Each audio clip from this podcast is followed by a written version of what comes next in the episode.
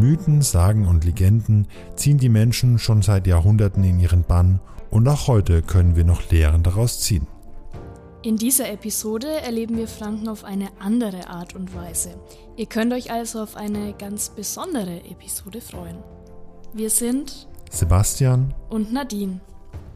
Und, und das, das, ist Franken erleben. Aus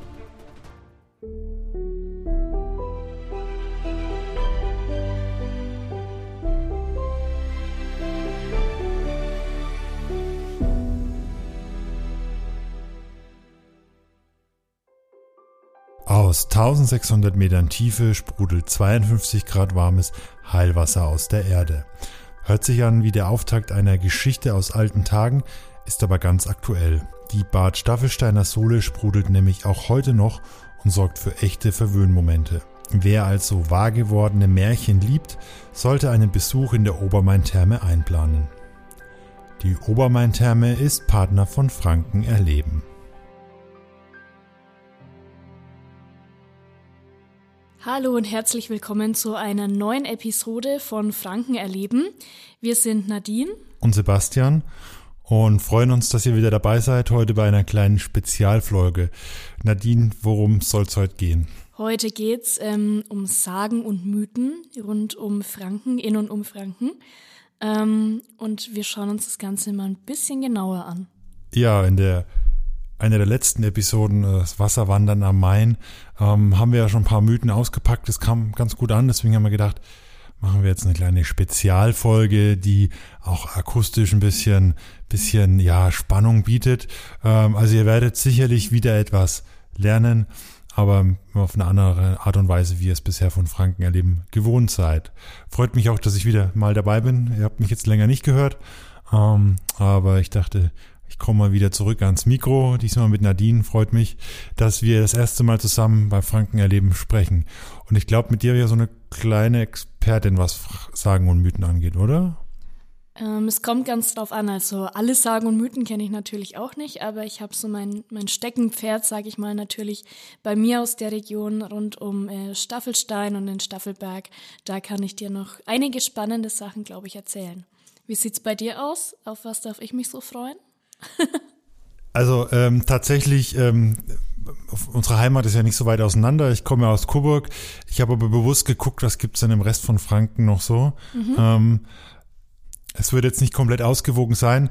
Äh, dafür reicht die Zeit leider nicht. Wir haben uns, oder ich habe mich ein bisschen auf interessante und starke, äh, ja, und spannende Sagen und Mythen äh, fokussiert. Ähm, also wir haben was aus Mittelfranken, du hast ja glaube ich auch was aus Mittelfranken dabei. Äh, ich bin so ein bisschen in die Richtung Unterfranken ähm, und du mit dem Staffelberg aus Oberfranken. Also Regierungsbezirke sind vertreten, aber mal schauen. Und ich habe tatsächlich bei der Recherche festgestellt, dass ich gar nicht so viele äh, Geschichten kenne, jetzt schon. Und ich hoffe, ähm, ihr werdet sie auch das erste Mal hören und danach dann immer weiter erzählen. Das ist ja das, finde ich, irgendwie so diese Mythen und Sagen, die haben sich ja über die Jahre, über die Jahrzehnte hinweg ähm, weitergetragen. Du hast dich ja auch ein bisschen mit der Definition beschäftigt. Was ist denn eigentlich genau, so? Genau, ähm, was überhaupt Sagen und Mythen sind und wo man denn überhaupt ähm, die Grenze ziehen kann. Was ist eine Sage, was ist ein Mythos? Ähm, beim Thema Sage, also eine Sage ist ja eher einem Märchen oder einer Legende nachempfunden und sehr ähnlich und zumeist mündlich überliefert worden. Ähm, es sind so kurze Erzählungen, die fantastische ähm, Aspekte beinhalten und die die Wirklichkeit so ein bisschen übersteigen. Ähm, es gibt zwar reale Begebenheiten und auch Personen oder Ortsangaben, aber so, so ganz äh, wahr ist es nicht. Es entsteht nur bei einer Sage ein Wahrheitseindruck.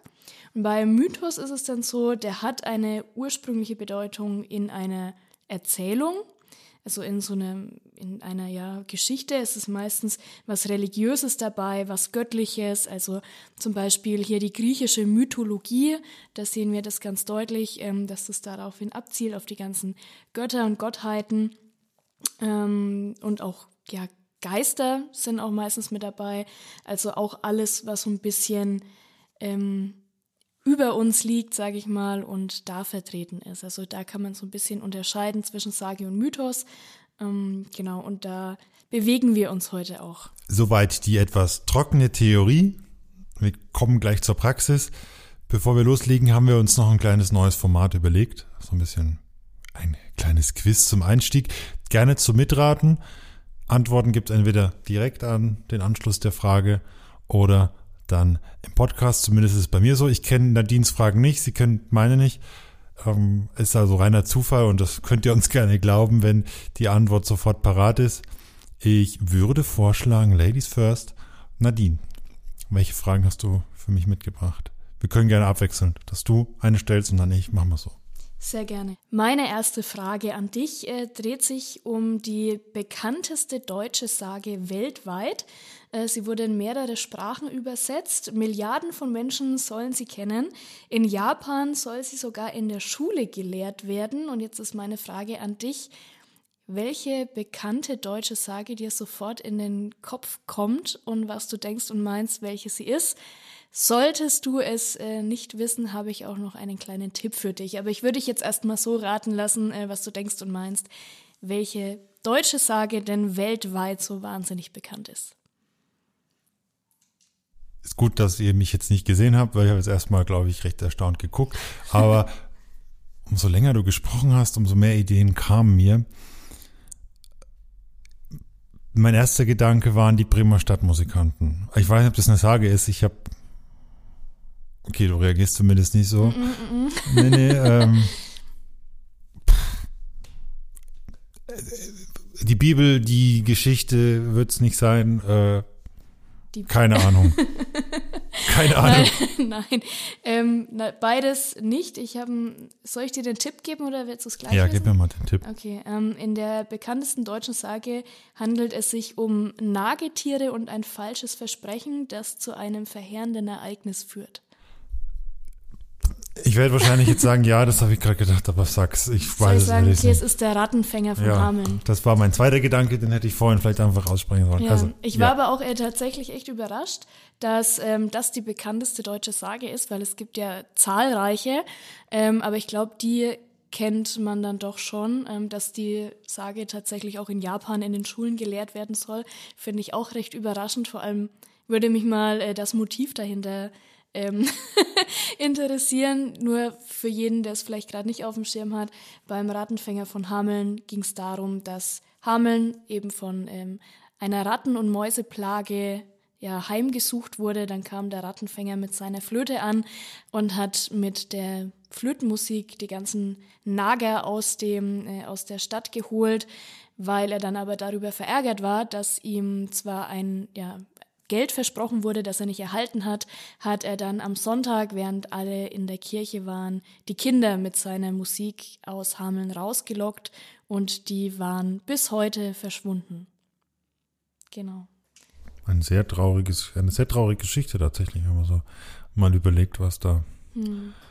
weltweit aus Deutschland. kann man jetzt nicht so stolz drauf wird, sein. Ja. Nee, kann man nicht so stolz drauf sein. Jetzt bin ich aber gespannt, äh, was ich jetzt hier gleich vor den Latz geknallt bekomme von dir. Ja, ich bin mal gespannt. Ähm, ich habe äh, gesehen, dass du auch eine, äh, eine Schatzsuchgeschichte hast. Ähm, mhm. Auch das war jetzt nicht abgesprochen. Aber vielleicht weißt du ja die Antwort. Was sollten Schatzgräber tunlichst vermeiden? Schatzgräber tunlichst vermeiden. Hm, also wenn ich da ein bisschen das, das Spinnen anfange, ähm, Schatzgräber, die sind auf der Suche nach einem Schatz, die wollen den für sich alleine haben, vielleicht, äh, dass sie das groß rumposaunen, dass sie auf der Suche sind. Es geht schon in die richtige Richtung. Hm. Antwort gibt es jetzt nicht, die gibt es dann später bei meiner oh. Geschichte. Aber äh, es ist ja, glaube ich, dann sogar die zweite, die zweite Geschichte, also lang dauert es nicht. Okay. Aber, ah, das äh, kommt zu einer Sage. Ja, ja, ah, das, okay. das, hängt damit zusammen. Ah, ich dachte schon, du spannst mich jetzt hier bis zum bitteren Ende auf die äh, Folter. Nein, nein, das, das machen wir ja nicht. Von daher, alles gut. Dann darfst du mir deine zweite Frage stellen. Ja, ähm, und zwar eine bekannte Sage, über die wir auch schon hatten, in äh, Oberfranken und wahrscheinlich auch über Oberfranken hinaus, ist ja die der Zwerge oder auch der Quergerler auf dem Staffelberg. Da hatten wir es ja in äh, einer vorherigen Podcast-Folge darüber. Und Zwerge tauchen ja in so mancher Sage auf. Manchmal sind es mehr, manchmal ist es nur einer. Ähm, in welcher fränkischen Stadt werden denn Kinder von einem Zwerg in Höhlen voller Schätze gelockt? Da sind wir wieder beim Schatz. Ich muss raten. Mhm. Nürnberg? Vielleicht, ja. Nein, es ist tatsächlich Nürnberg. Ähm, und bevor ich jetzt die Sage erzähle, habe ich zwei Auswahlmöglichkeiten für dich, wie die Sache denn enden könnte. Äh, Szenario Nummer eins, also der Zwerg lockt Kinder in eine Höhle voller Schätze. Ähm, die Kinder landen in den Höhlen, nehmen nichts mit und als sie zurückkehren, sind die Eltern mega sauer. Ähm, und wollen da halt dann eben auch hin und gucken, aber der Zwerg ist bis heute für immer verschwunden. Oder Szenario Nummer zwei. Die Kinder stopfen sich gierig alle Taschen voll, aber als sie gehen wollen, um noch mehr Säcke und Kahn zu holen, ähm, ist der Zwerg so erbost, dass er den Eingang der Höhle für immer verschließt und unkenntlich macht, dass er bis heute nicht mehr gefunden werden kann. Ich tippe Antwort 2. Falsch. es ist tatsächlich ähm, Szenario Nummer eins. Die Kinder waren äh, sehr bescheiden und so geblendet von den ganzen Schätzen, dass sie nichts mitgenommen haben und wieder gegangen sind. Dann waren die Eltern der Kinder total sauer ähm, und haben versucht, diesen Zwerg wieder zu finden und haben ihn aber nie mehr gefunden. Und die Kinder haben dann abends, als sie sich ins Bett gelegt haben und ihre Sachen ausgezogen haben, gemerkt, dass der Zwerg ihnen obwohl sie nichts mitnehmen wollten, ähm, jedem einen kleinen Schatz in die Hosentasche gesteckt hat. Oh, so eine schöne Geschichte ja. und hat auch eine schöne Botschaft, finde ich. Aber so ein bisschen mit Kindern hast du es. Erst der Rattenfänger von Hameln, jetzt das. es war tatsächlich keine Absicht, aber. Stimmt. Zumindest ein positives Ende dieses Mal. Ja. Ich würde vorschlagen, damit wir jetzt dann auch schnell reinkommen ins Thema, stelle ich noch eine Frage und dann, wenn am Schluss noch Zeit ist, kann ich dann meine dritte Frage noch rausholen. Sehr gerne. Ähm, hängt auch mit einer, äh, mit einer Sage zusammen, die du dann äh, und die ihr von mir hören werdet. Drei Antwortmöglichkeiten. Mhm. Ähm, mal gespannt, was du sagst. Welche Tiere setzten die Einwohner der unterfränkischen Stadt Kissingen gegen Angreifer ein und hatten damit sogar Erfolg? Waren das A. Hunde, B. Bienen oder C. Beizvögel. ich würde jetzt, ähm, was war das letzte? Beizvögel. Beizvögel, ja. Das hört sich so komisch an. Ich würde jetzt direkt darauf tippen, weil wie kommt man auf sowas? ähm, aber ja, ich, hm. Hunde wäre, glaube ich, zu einfach. So nach dem Motto, lass die Hunde los. Bienen wäre natürlich, wäre gemein. So hier Bienen und die Angreifer werden zerstochen. Beizvögel, kann ich mir gar nichts drunter vorstellen. Dann leg dich fest, ja, welches okay. Antwortmöglichkeit willst ich nehm, du nehmen? Ich nehme die Beizvögel, weil es viel zu kurios klingt, als dass man sich das einfach selber ausdenken kann. Hm. Ähm, falsch. Antwort B, die Bienen, also die grausamste Option, wenn es nach dir geht, wobei ich glaube, Hunde auch grausam sein können. Was genau mit den Tieren passiert ist, hören wir alle natürlich dann in der Geschichte die dann kommt. Aber lass uns einfach mal starten mit deiner ersten äh, Geschichte vom Staffelberg. Genau, ähm, den Staffelberg wär, ist, denke ich, schon sehr bekannt in Oberfranken. Ähm, über Bad Staffelstein gelegen, schönes Ausflugsziel und um den Staffelberg ranken sich etliche Sagen und Mythen. Eine davon ist die des hilfreichen Raben. Und zwar auf dem Staffelberg steht eine Kapelle ähm, und die musste natürlich auch erstmal gebaut werden. Und früher die Menschen haben angefangen von unten, vom, vom, ähm, vom Tal auf den Berg hinauf die ganzen Baumaterialien zu schleppen und besonders mühselig war das mit dem Sand. Ähm, ist natürlich ein bisschen doof, da den hochzukarren, ähm, ist ja doch ein kleiner Stück. Und irgendwann fiel einem Maurer auf, dass da ein Rabe auf der Baustelle war. Und der hatte Sand in seinem Schnabel, aber nicht den Sand, den die Maurer benutzt haben, beziehungsweise auf den Staffelberg gekarrt haben, sondern ganz äh, schönen und feinen äh, Dolomitsand. Und der Maurer hat sich dann mal ja, auf den Weg gemacht und hat den Raben verfolgt. Und der Rabe hat ihn dann in die Zwergen, in die Quergalas-Höhle geführt. Ähm, und da war schon Sand drin und dann ähm, ja, hat der Rabe quasi den Menschen die Arbeit an der Kapelle erleichtert, weil sie dann den Sand von vor Ort nehmen konnten und so viel schneller und viel einfacher die Kapelle auf den Staffelberg bauen konnten. Ja, das war der hilfreiche Rabe. Nicht immer ein schlechtes Omen, wenn man einen Raben sieht. Nein, tatsächlich nicht. Ähm, wir hatten uns über die Geschichte tatsächlich ja schon mal unterhalten, fällt mir gerade ein. Ist der Rabe nicht noch irgendwo verewigt? Der Rabe soll tatsächlich auf der Kapelle zu sehen sein, ähm, klein hingemalt. Ich muss gestehen, ich habe ähm, darauf selber noch nie geachtet, aber beim meinem nächsten Besuch auf dem Staffelberg werde ich auf jeden Fall den Raben suchen ähm, und mal gucken, ob der da noch verewigt ist. Sehr spannend, auf jeden Fall eine schöne Geschichte. Ähm, und bis heute profitieren wir ja von dieser Arbeit. Wer weiß, ob die Bauarbeiten damals äh, so erfolgreich äh, ja, gewesen Verlaufen wären, wären ja, ja. wenn sie den ganzen Sand hätten hochschleppen müssen.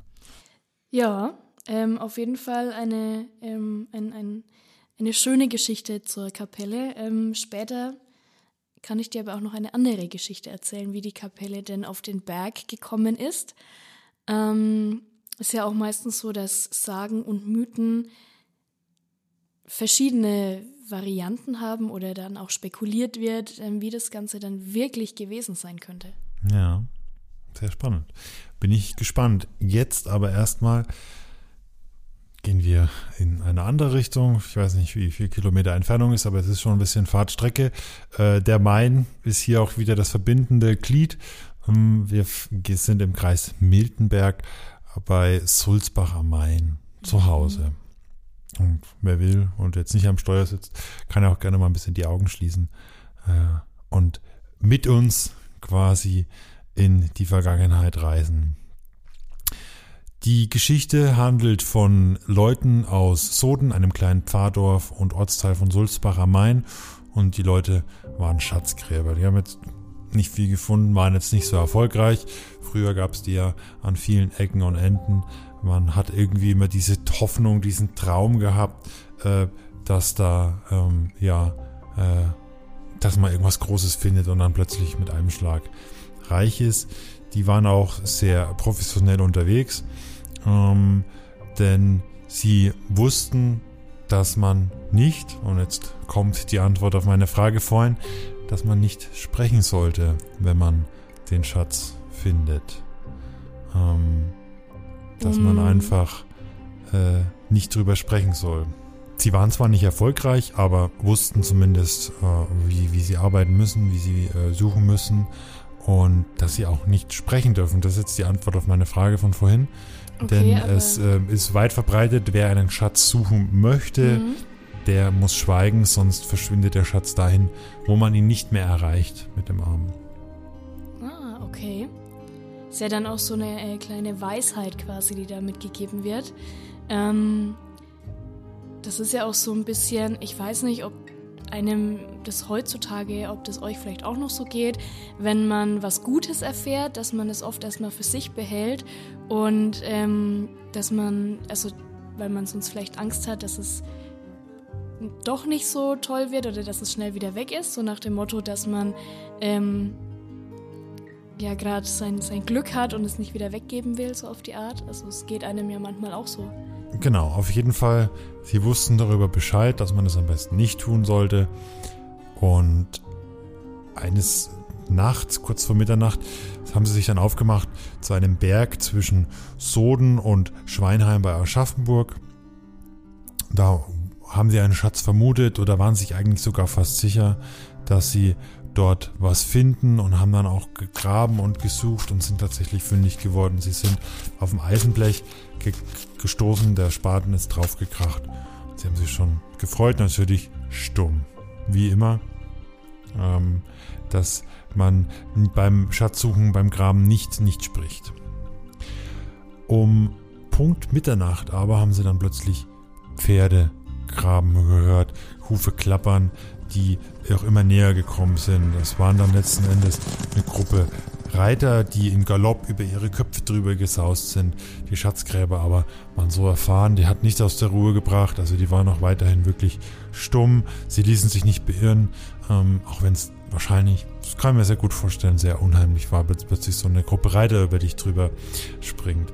Dann aber ähm, passierte was Kurioses. Ein Mann auf einem Besen kam angeritten, natürlich eher langsam, also er ist gelaufen, so quasi, als würde er auf dem Besen reiten.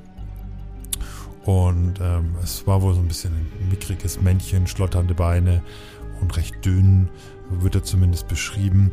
Und er hatte wirklich Mühe, sich vorzubewegen, vor, vorwärts zu kommen. Er hat dann die Schatzgräber mehrfach nach der Richtung gefragt, wo die Reiter hingeritten sind. Die haben ihm natürlich nicht geantwortet und dann meinte er so, ach, ihr braucht mir gerade keine Antwort zu geben, ihr grobes Volk, die Reiter hole ich doch ein, richtig verärgert, kann man sich, denke ich, ganz gut vorstellen. Und anschließend hat er dann den Galopp angezogen und ist in den Wald gehumpelt. In dem Moment aber lacht einer der Schatzgräber laut los und ruft, das denkst nur du. Und in dem Moment hat er auch eine Trümmer Backpfeife kassiert, weil natürlich in dem Moment husch, der Schatz nach unten gerutscht ist, sodass sie nicht mehr rangekommen sind. Und sie hätten einen Schatz finden können, habe ihn schon fast geborgen, aber durch diese Aktion ähm, sind sie um den Lohn ihrer Arbeit gebracht worden. Der Schatz war dann verschwunden und ist bis heute auch nicht wieder aufgetaucht und es ist so ein bisschen das, dass man sagt, bei jedem Schatz ist der Geist der Person, die den Schatz dort vergraben hat. Die bleibt und passt entsprechend auf und versucht eben diesen Schatz zu beschützen. In dem Fall hat's geholfen. Hm, der Ort wird heute auch noch als der Teufelsritt bezeichnet und diese, ja, dieser Punkt ist auch sehr verbreitet in Mythen und Sagen, dass ähm, eben der Geist einen Schatz immer noch beschützt.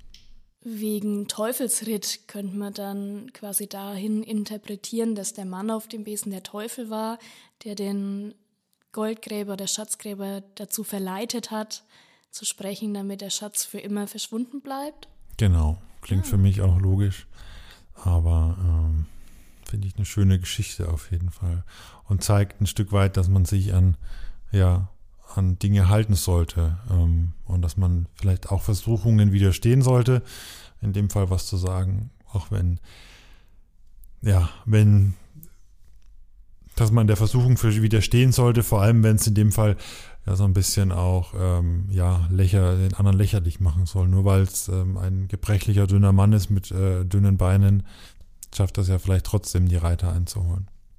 Naja. Blöd gelaufen. Ja, ne? blöd gelaufen, aber äh, es ist auch nicht überliefert, ob sie danach jemals wieder einen Schatz gefunden haben. Hm.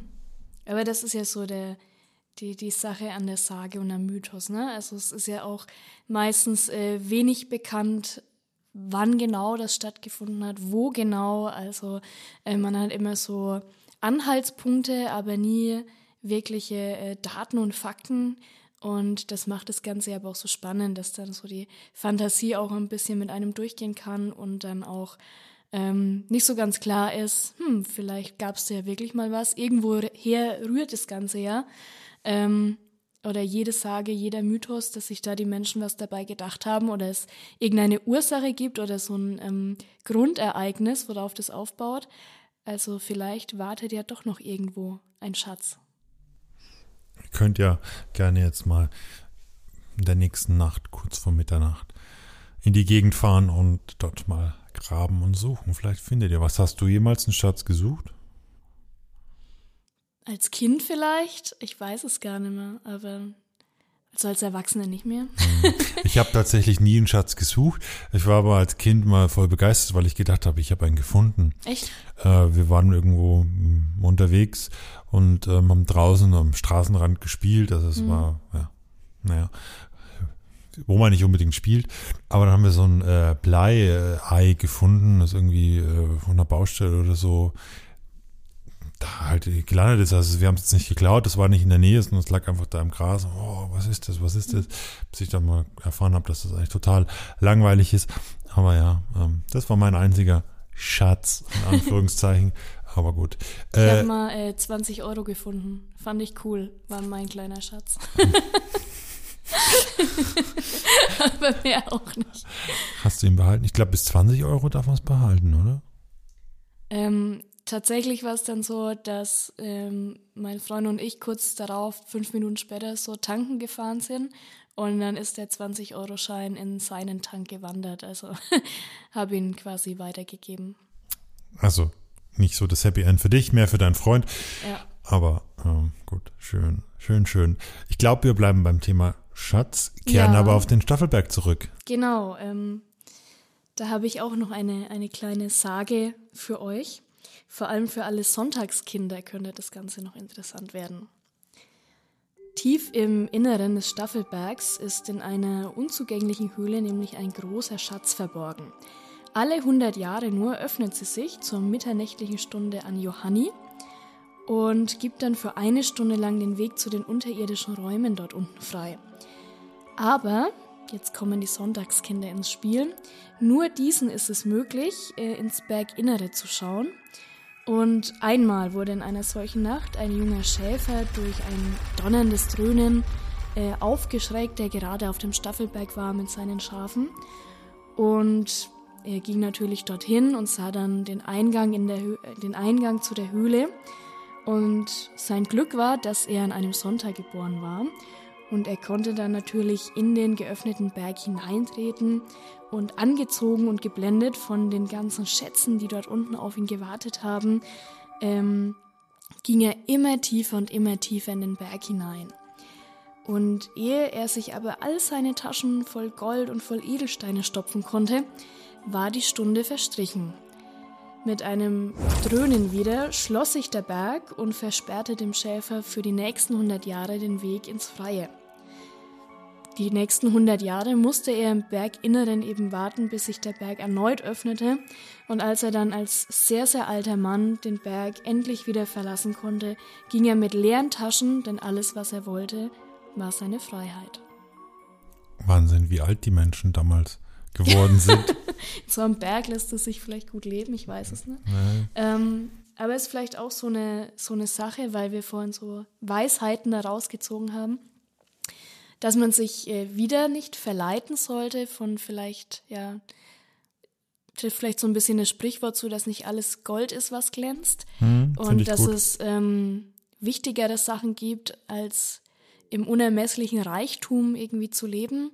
Weil am Ende wollte er ja einfach nichts mehr, als einfach wieder da rauszukommen und seine Freiheit wieder zu haben.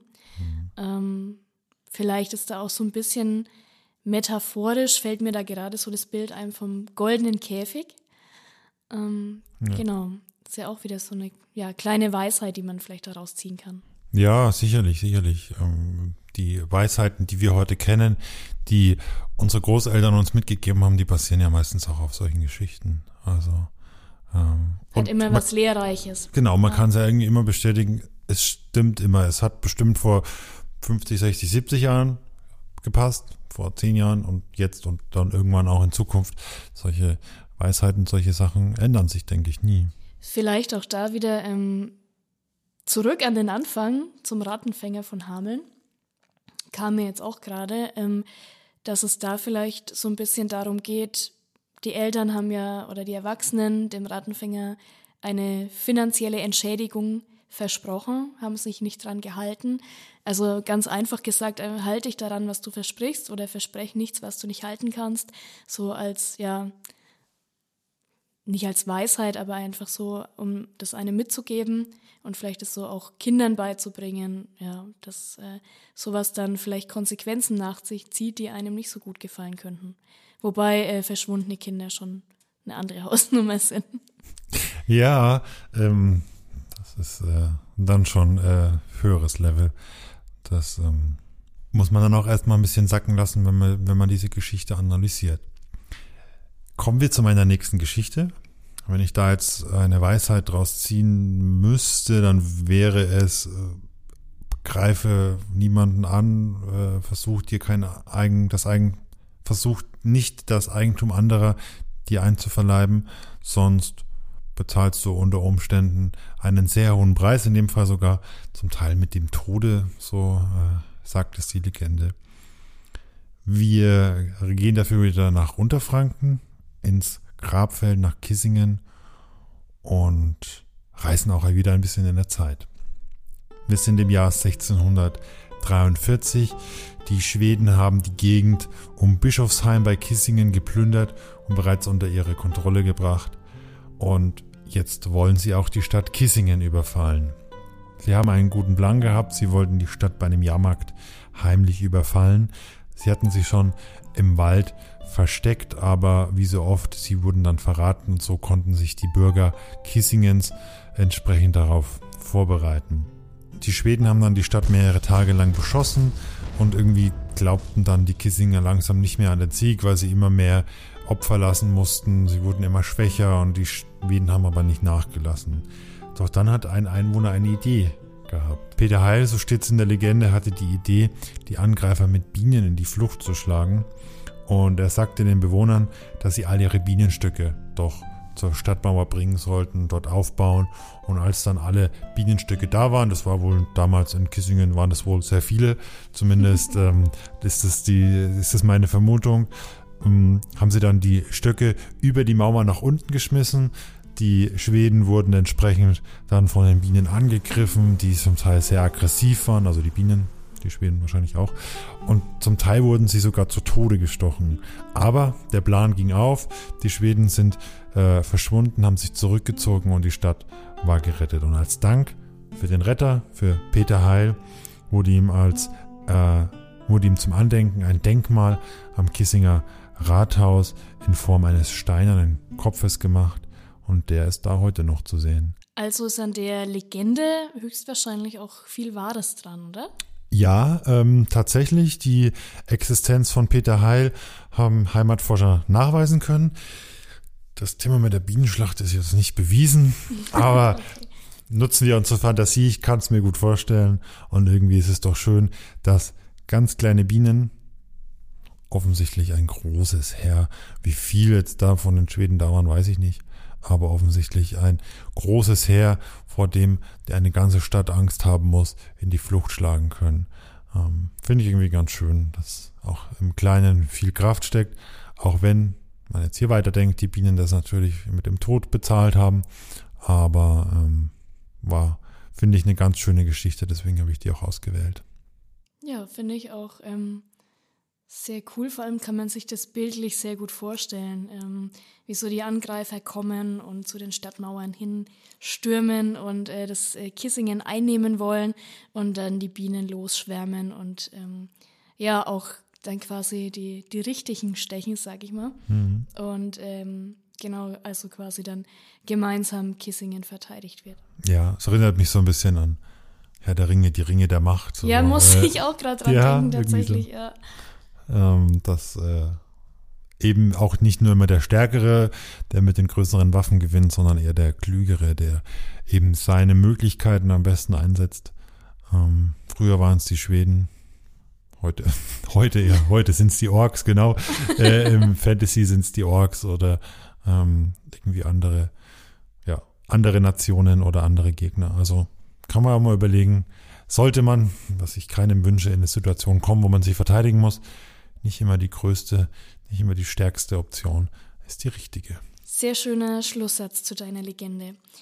Dann ähm, schließe ich quasi noch ab mit einer allerletzten Sage ähm, vom Staffelberg. Und zwar geht es diesmal darum, wie ähm, aus einer anderen Sichtweise die Kapelle auf den Berg kam. Ähm, und zwar ging man einst davon aus, dass man nicht so genau wusste, wer hat denn jetzt da oben diese Kapelle überhaupt errichtet. Ähm, und dann erzählte man sich, dass die Stelle eigentlich ähm, durch ein Wunder bestimmt wurde.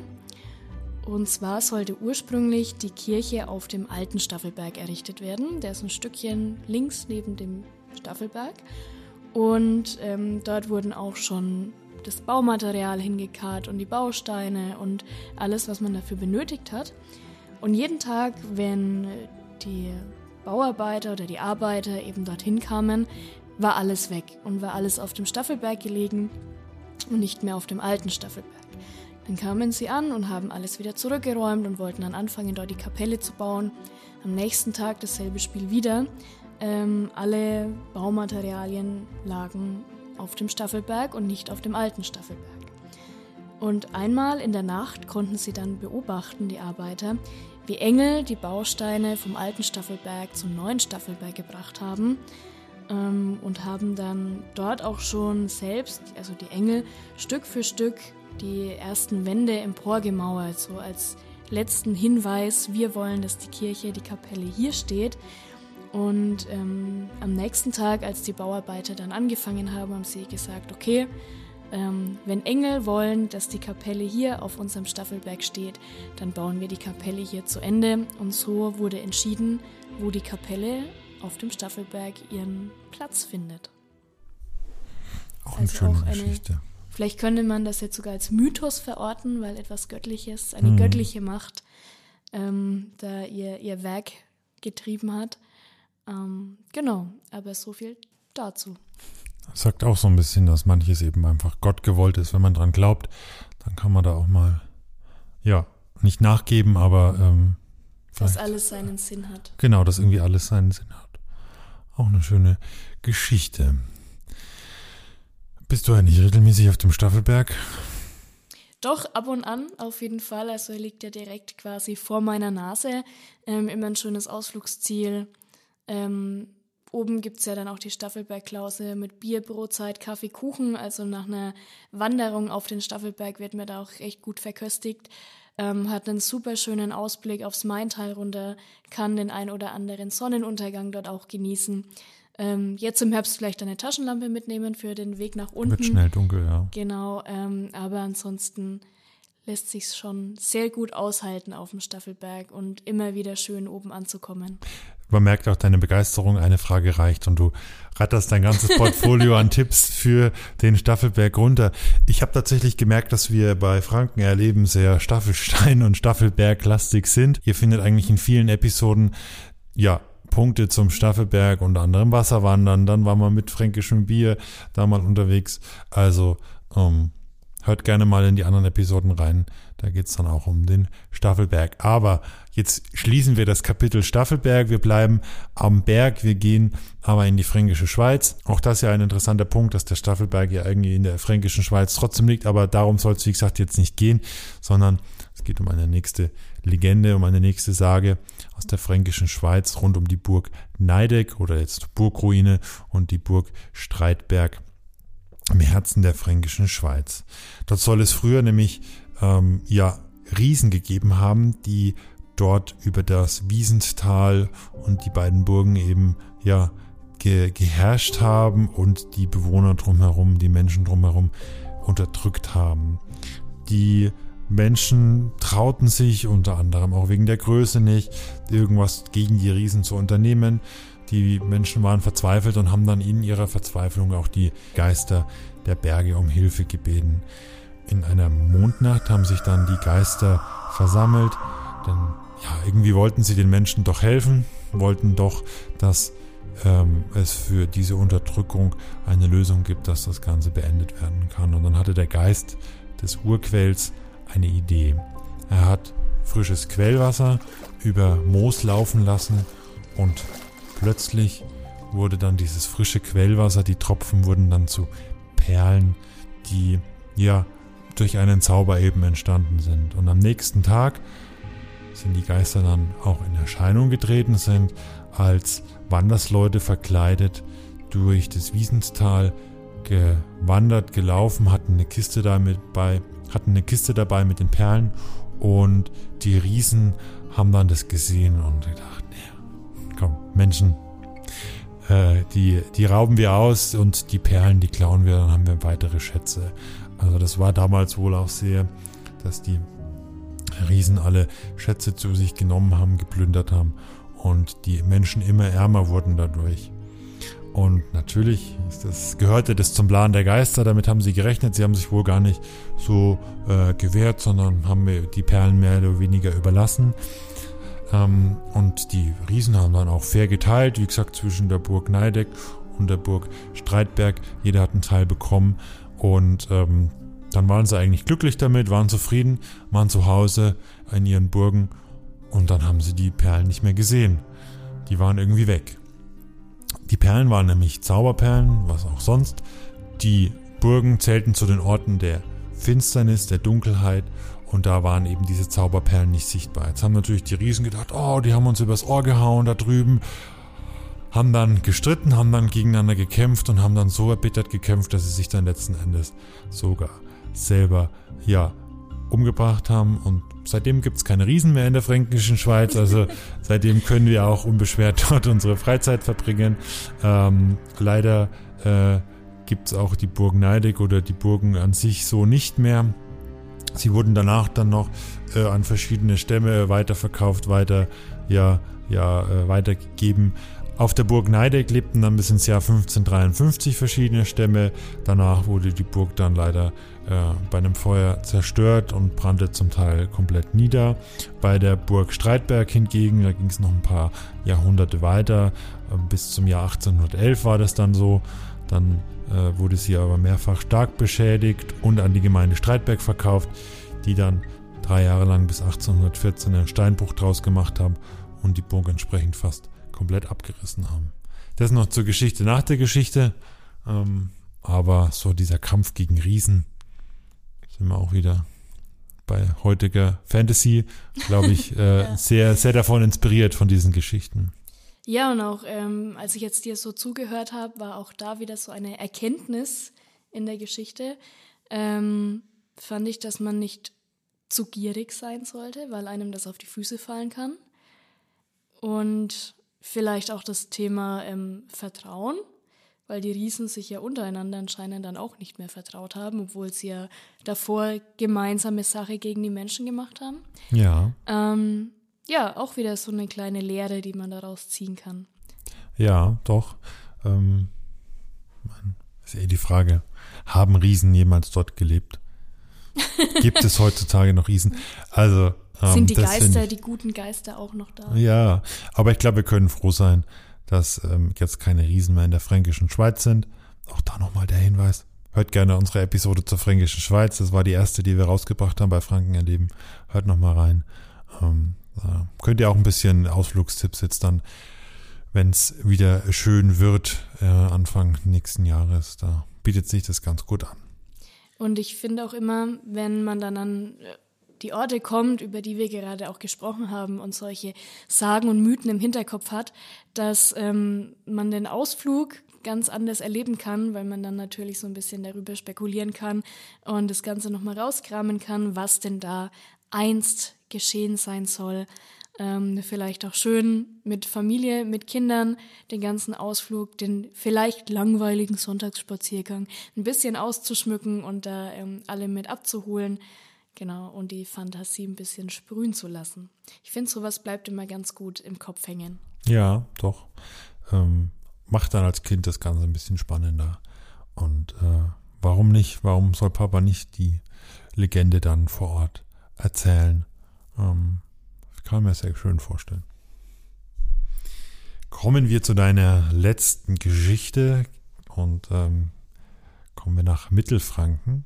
Wir bleiben dann auch in Mittelfranken, also ich komme dann auch nochmal zu einer Geschichte aus Mittelfranken, aber gerne erstmal du zum Turm in Nürnberg. Genau, ähm, diese Sage ist mir aufgefallen und ich fand die auch ganz schön und ähm, kann man vielleicht auch die ein oder andere Lehre, Weisheit, wie auch immer daraus ziehen. Ähm, deshalb fernab vom Staffelberg hin nach Nürnberg zum Turm von Nürnberg und zur Blauen Agnes. Einst lebte in einem der Burgtürme ähm, der Kaiserburg dem, und dem Sinnweltturm ein Turmwächter. Er war leider schon Witwer, seine Kinder waren auch schon vor ihm gestorben, also ein ganz trauriges Schicksal und er war wirklich ganz allein. Aber er hatte einen sehr wichtigen Job in der Stadt und zwar ähm, überblickte er von seinem Turm aus die ganze Stadt und blies dann ein Signalhorn, wenn es denn brannte in Nürnberg. Ähm, als Nebenverdienst webte er zudem auch noch Stoffe und färbte die immer blau ein. Ähm, als er einmal aus der Stadt dann zurückkam, dann fand er vor seinem Turm ein kleines, halb verhungertes Waisenmädchen. Und wie das Schicksal es halt so wollte, haben die zwei sich zwar nicht gesucht, aber gefunden und er nahm ähm, das Mädchen bei sich auf, nannte die kleine Agnes und sie trug dann auch immer blaue Kleider aus dem Stoff, den er webte. Ähm, die beiden lebten lange zusammen wie Vater und Tochter. Und ja, die kleine Agnes ähm, lief immer in diesen blauen Tüchern eben von dem Turmwächter rum. Als der Turmwächter dann immer älter wurde, kümmerte sich umgekehrt die kleine Agnes eben um ihren Stiefpapa. Eines Nachts brach dann in der Stadt allerdings ein Brand aus, doch vom Turm her hörte man das Signalhorn nicht mehr, der alte Mann war schon viel zu alt und als der Brand dann gelöscht war, fand man ihn auch noch tot vor dem Turm vor. Nach seinem Tod verschwand dann auch die kleine Agnes. 50 Jahre lang blieb der Sinnweltturm unbewohnt, erzählt man sich. Und als dann schließlich ein neuer Turmwächter einzog, hörte man nachts ähm, oft Schritte und Lieder, die angeblich die blaue Agnes singen sollte. Und sie half dann immer dem neuen Turmwächter und weckte ihn rechtzeitig auf, wenn es mal wieder in der Stadt brannte, damit er rechtzeitig eben die Stadtbewohner vor dem Feuer warnen konnte. Und so blieb dann die blaue Agnes lange Zeit lang der Schutzgeist der Türme in Nürnberg. Auch eine sehr schöne Geschichte. Also man soll Menschen helfen, auch wenn man selbst vielleicht ein bisschen verbittert ist, äh, ob der Situation, in der man sich befindet. Ähm, und wenn es man, wenn es nicht direkt einem hilft, dann hilft es vielleicht dem Nachfolger. Aber auch eine schöne Geschichte. Genau. Und Agnes hat, glaube ich, so einfach auch zurückgegeben, dass ihr geholfen wurde. Und dann hat sie im Gegenzug ähm, den Turmwächtern und auch den Stadtbewohnern noch jahrelang geholfen. Der Sinnweltturm ist, glaube ich, der markante Turm der Kaiserburg, oder? Also der genau. So ein bisschen den kennt man, glaube ich. Genau. So vom Nürnberger Stadtbild. Der. Genau, da soll sich das Ganze abgespielt haben. Ja, aber interessant, dass der damals auch zum Feuerlöschen oder zum äh, Brandmeldung Melden, ja. äh, im übertragenen Sinne dann zum Brandlöschen auch da war. Sehr, sehr spannend auf jeden Fall. Kommen wir zu meiner letzten Geschichte und ähm, an alle, die sich noch auf mehr Geschichten gefreut haben, auch die letzte Geschichte der Podcast-Episode. Wir gehen von Nürnberg nach Ansbach beziehungsweise in den Kreis Ansbach ins Altmühltal bei neuen Städten und da sind noch heute Steinkreuze an einer Stelle zu finden und die Legende hinter diesen Steinkreuzen möchte ich euch jetzt erzählen. Bei neuen Städten, dem Ortsteil von Herrieden im Kreis Ansbach, stehen die sogenannten Sühnkreuze. Es sind aktuell nicht mehr alle, früher waren es mal sieben aber keins der Kreuze hat wirklich eine Inschrift, also es ist kein, kein Grabstein oder ähnliches, sondern es gibt eine Sage um diese Kreuze herum, die da im Altmühltal stehen. Vor vielen Jahrhunderten sollen zwischen Herrieden und Neuenstetten fremde Fuhrleute unterwegs gewesen sein und dort entlang gelaufen sein. Mit dem Blick auf die schöne Altmühl haben sie dann dort Rast gemacht, konnten natürlich aus dem Fluss viel trinken. Das Essen war aber leider nicht da, beziehungsweise sie hatten nichts mehr dabei und hatten natürlich großen Hunger. Da haben sie nichts gefunden, es gab keine Nahrung in der Nähe. Dann soll einer der sieben Fuhrmänner einen Laib Brot aus seiner Tasche gezogen haben, wollte aber nicht teilen, hat es also heimlich getan und ähm, natürlich ist das Ganze nicht unbemerkt geblieben. Er ist aufgeflogen, sie haben sich dann äh, lautstark gestritten. Die sechs, die noch da waren, haben ihn lautstark angerufen. Haben lautstark gebrüllt und sich letzten Endes dann auf ihn auch gestürzt. Am Ende haben sie ihm dann diesen Brotleib entrissen, woraufhin er sich dann wieder äh, woraufhin er dann die anderen wieder angegriffen hat. Anstatt jetzt zu teilen, haben sie weiter gekämpft, haben ihre Messer gezogen und letzten Endes sind dann alle sieben an ihren Schnittverletzungen, an den Messerverletzungen gestorben. Und am Tag danach, das Ganze ist irgendwann in der Nacht passiert, am Tag danach wurden dann die Leichname von Wanderern entdeckt und als Mahnung und Erinnerung an den Vorfall wurden die Toten dort beerdigt, wo heute eben diese Kreuze stehen. Doch ähm, die Legende ist noch nicht beendet. Also äh, heute sollen noch die Fuhrleute dort unterwegs sein, wenn man in der Nacht entlang der Altmühl läuft. Und sie sollen singen, sollen fluchen und streiten. Also wirklich so dieses, ja, äh, diese Entwicklung, die der Streit damals genommen hat.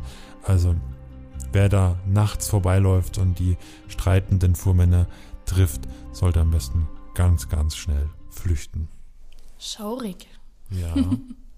Aber es gibt tatsächlich einige Sühnkreuze, die so rumstehen, die eben als Mahnmal, als mhm. ähm, Denkmal, als Erinnerung an einen Vorfall dort aufgestellt wurden. Okay. Aber mir ist gerade aufgefallen, in deinen Sarg sterben alle. Oder viel immer, irgendeiner stirbt immer. Es tut mir leid. Nicht schlimm. Ähm, aber interessant, also dass ähm, ja halt wieder so eine, eine Weisheit daraus gezogen wird, eine, eine Lehre. Ähm, genau. Und halt auch sehr, sehr bildlich. Also manche, ein Teil hat Hunger, einer hat ein ganzes Brot und will es nicht hergeben, obwohl es ja für einen viel zu viel wäre. Ähm, alle anderen hätten auch gerne was davon ab und jeder wäre satt geworden. Man hätte das auch anders lösen können. Und so ist es halt, ja, schlimmstmöglich hat es geendet. Ja, tatsächlich. Kehren wir in die Wirklichkeit zurück. Ähm, ja, tatsächlich. Ähm, das ist, finde ich auch, also es war mir vorher gar nicht so bewusst, dass in so vielen Legenden, Sagen und Mythen dann immer irgendwie doch eine Weisheit für die Menschheit drinsteckt, wo man sagen kann, ja, das stimmt, daran sollten wir uns halten. Kehren wir nochmal in die Gegenwart zurück. Es gibt vereinzelt sogar Führungen, die sich mit Mythen und Sagen in Städten, in Gebieten beschäftigen. Da könnt ihr gerne mal online gucken, ob das in euren Städten so ist. Äh, vereinzelt sind es auch Spezialführungen, die so in der Herbstzeit ein, zweimal stattfinden. Also da könnt ihr gerne mal schauen. Zum Beispiel in Feuchtwangen gibt es da auch eine. Also wer sich mit dem Thema ein bisschen intensiver beschäftigen möchte, kann sich da mal so einer Führung anschließen. Wer vorher vielleicht schon ein bisschen sich einlesen will oder noch ein bisschen äh, was rund um, um den Staffelberg und um Staffelstein und deren Sagen und Legenden, Mythen erfahren möchte, findet da auch echt viel auf der Website von der Stadt Bad Staffelstein. Ähm, ganz viele spannende Sachen noch und kann man auch nochmal nachlesen und alles nachforschen. Also auch eine schöne Aufbereitung der ganzen Sagen und Mythen. Und wir stellen auch ein paar Links unten in die Beschreibung, auch bei uns auf dem Portal auf infranken.de gibt es so ein paar Zusammenfassungen. Und ich kann auch ein Buch sehr empfehlen, und zwar ist es Sagen und Legenden von Horst Dieter Radke. Das ist jetzt schon in einer, ja, in einer neuen Auflage erschienen, also es gibt schon länger. Da sind wirklich sehr viele tolle Geschichten drin und die haben uns auch bei den Recherchen sehr geholfen. Nadine, es hat mich sehr gefreut. Ich hoffe euch draußen auch, dass wir euch die äh, Legenden, die Sagen aus Franken ein bisschen näher bringen können. Es hat mich auch sehr gefreut. Es hat äh, großen Spaß gemacht. Ich habe viel gelernt und mir ist echt jede Sage im Kopf hängen geblieben. Ähm, bin gerade nochmal alles so im Kopf durchgegangen und ich finde es ähm, wirklich spannend und habe jetzt auch so ein paar Bilder im Kopf, und ich denke, wenn ich den einen oder anderen Ausflug machen werde, dann werde ich mich da ähm, gerne daran erinnern.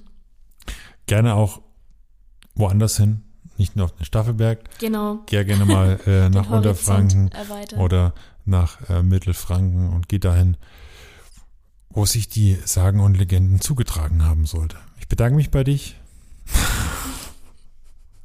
ich bedanke mich bei dir für das nette Gespräch und auch bei euch fürs Zuhören und wünsche euch noch alles Gute. Bis bald. Tschüss. Ciao.